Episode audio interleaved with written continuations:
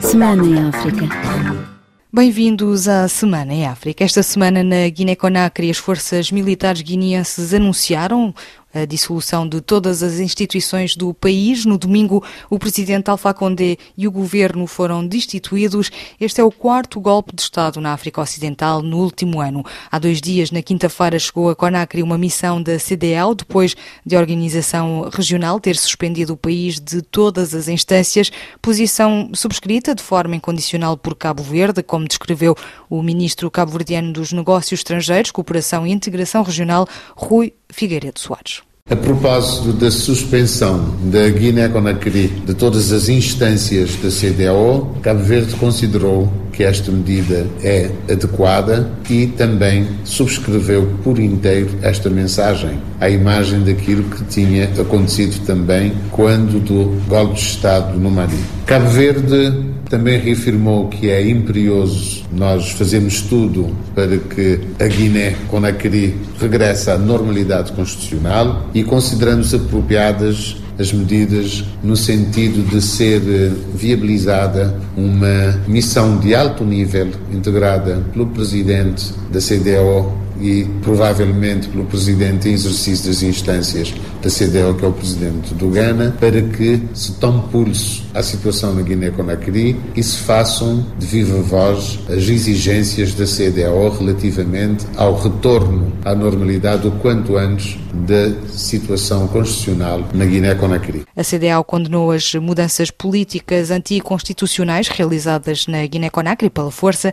Rui Jorge Semedo, politólogo guineense, não ficou surpreendido com o golpe de Estado e alerta para o perigo de outros países, entre eles a Guiné-Bissau, seguirem o mesmo exemplo. Uma das consequências imediatas é a imitação. Né? Na Guiné-Bissau, por exemplo, mal aconteceu esta situação na Guiné-Conakry, o poder uh, decidiu orientar a classe castrense para uma situação de prevenção em todos os quartéis, tanto das forças de defesa como de segurança. Então o país está não só em estado de alerta, como está a viver um clima de medo, né? para não acontecer o que está a acontecer, por exemplo, na Guiné-Conakry, que já tinha acontecido no Mali. E aqui na região, na sub-região, com a exceção do Senegal, Cabo Verde, todos os países já experimentaram né, este tipo de situação. Então, o clima é de tensão e de medo, sobretudo nos países estáveis, e também uma outra preocupação é relativamente ao controle da situação na Guiné-Conakry, que eu acho que nesse momento já não vai acontecer, mas caso houver uh, uma situação de desordem e de perda do controle, certamente que isso pode fazer despolitar a onda de refugiados né, para países vizinhos, num contexto em que o mundo, e particularmente a sub-região,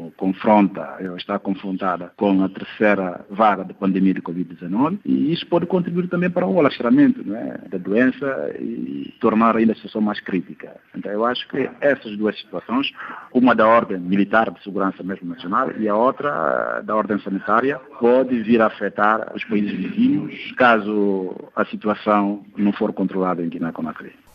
Ontem, a União Africana anunciou a suspensão da Guiné-Conakry de todas as suas atividades e órgãos de decisão em consequência do golpe de Estado de domingo liderado por militares. São Tomé, 102.8 FM. São Tomé e Príncipe elegeu um novo Presidente da República. Carlos Villanova, candidato apoiado pela ADI, venceu a segunda volta das eleições com 57,54% dos votos.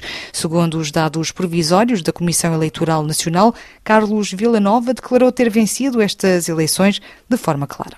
Em primeiro lugar, gostaria de agradecer ao povo de Santo Tomé e Príncipe pelo civismo, pela forma ordeira como participaram neste ato eleitoral em seguida, agradecer também ao povo de Santo e Príncipe pela confiança que depositaram em mim. Com o anúncio dos resultados preliminares, venci essas eleições eh, de uma forma clara e este resultado permite considerar-me como presidente eleito de Tomé e Príncipe. Guilherme Posser da Costa, o candidato derrotado apoiado pelo MLSTP-PSD, já deu os parabéns ao adversário. Apesar de algumas irregularidades, os resultados previsórios divulgados pela Comissão Eleitoral Nacional apontam uma tendência de vitória ao candidato Carlos Villanova.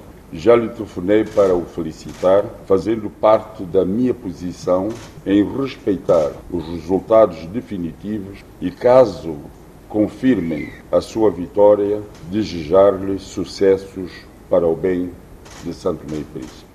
Quero aqui agradecer o apoio do MSTP-PSD, de outros partidos e candidatos e o carinho que recebi de todos ao longo desses meses.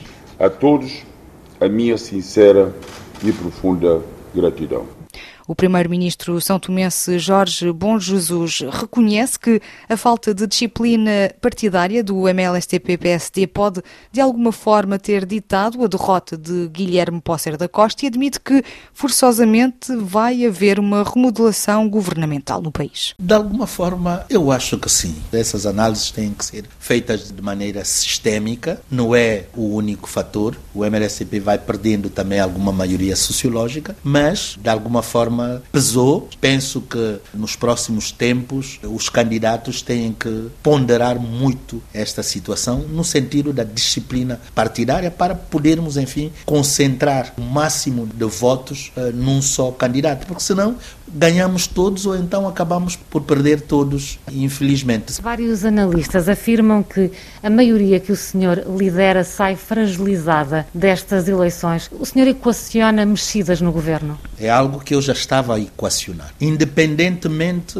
do novo presidente eleito ser do MLSTP ou não. Nós estamos a um ano das eleições legislativas fundamentais para Santo Meio Príncipe para o partido e eu tenho que talhar a governação para os próximos tempos. Vamos precisar de, de mexer em algumas peças e concentrar na listagem de alguns projetos que teremos que cumprir nesses sensíveis 12 meses.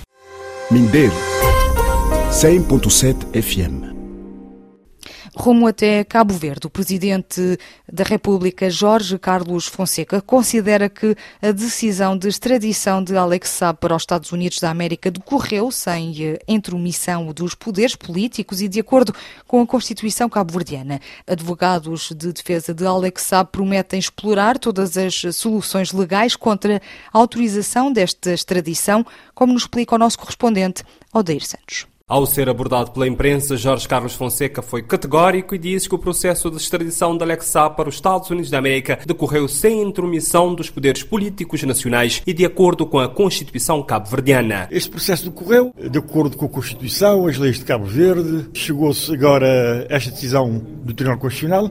Eu digo é que nós somos um Estado de Direito Democrático e nesse Estado de Direito Democrático, que é muito credível, que é muito respeitado em todo lado, um dos pilares é, é o sistema judicial Judicial, o sistema judicial eh, funcionou, não houve interferência nem do Executivo, nem do Presidente da República, nem poderia haver no nosso sistema. E, portanto, os tribunais decidiram, neste caso o Tribunal Constitucional, em plena liberdade e autonomia e completa independência, eh, como todos nós sabemos que funciona assim o nosso Tribunal Constitucional e os nossos tribunais no geral. Também o antigo embaixador da Cabo Verde na ONU, Fernando Anon, disse em declarações à Rádio Pública Cabo-Verdiana que o Estado de Cabo Verde agiu bem no caso Alexap. Não constitui surpresa para mim a decisão do Tribunal Constitucional. Diria que ela vai de encontro àquilo que eu sempre pensei, ou seja, não haver inconstitucionalidades neste processo e de encontro àquela posição que foi assumida pelo acórdão prévio do Supremo Tribunal de Justiça, que por si indiciava essa autorização para a extradição. Eu entendia e continuo a entender que o Estado de Cabo Verde agiu bem ao deter o indivíduo em questão ao abrigo da cooperação internacional judiciária. A defesa da Alex Saab mostrou-se em comunicado decepcionada com o Tribunal Constitucional e promete explorar todas as soluções legais contra a extradição da Saab para os Estados Unidos da América.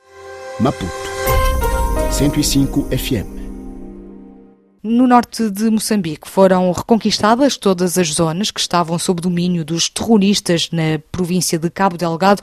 O anúncio foi feito esta semana pelo chefe de Estado Filipe Nyusi durante a cerimónia que marcou a passagem dos 47 anos do acordo de Lusaka assinado entre o governo português e a Frelimo e que culminou com a proclamação da independência de Moçambique em 1975.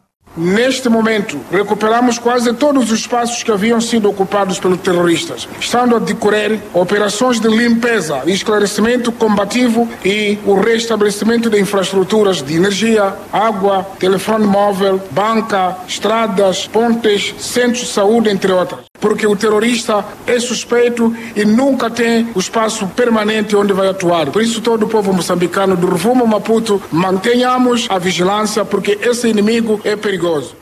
Ainda em Moçambique, o empresário libanês João Bustani, considerado o principal mentor do negócio que deu lugar às dívidas ocultas, está disponível para ser ouvido e esclarecer o caso perante a justiça moçambicana por meio de videoconferência. A decisão divide as opiniões entre os advogados de defesa, como nos explica Orfeu Lisboa. A disponibilidade do empresário libanês Jean Bustani em ser ouvido pela justiça moçambicana no caso das dívidas ocultas por videoconferência, foi dado a conhecer por meio de um comunicado, o que já mereceu a reação por parte de alguns advogados.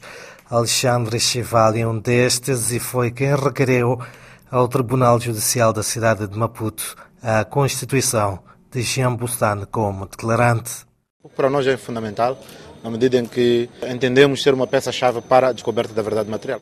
Mas Rodrigo Rocha, advogado de um dos réus, olha com ceticismo a disponibilidade de Jean Bustani, considerado cérebro das dívidas que lesaram o Estado moçambicano em 2,2 mil milhões de dólares. Se realmente tivesse essa genuína abertura, estava aqui. Ainda que houvesse um processo contra ele, ainda que ele tivesse que enfrentar uma eventual prisão preventiva, mas quem tem genuidade em querer apresentar essas situações, vem cá. Para já, o julgamento prossegue pelo décimo dia, com a audição da Rainha Inês Moiana, antiga secretária particular do ex-chefe de Estado Armando Guebuza, que negou ter sido subornada pela Privinvest. A Semana em África fica por aqui. Estamos, já sabe, de volta no próximo sábado. Semana em África.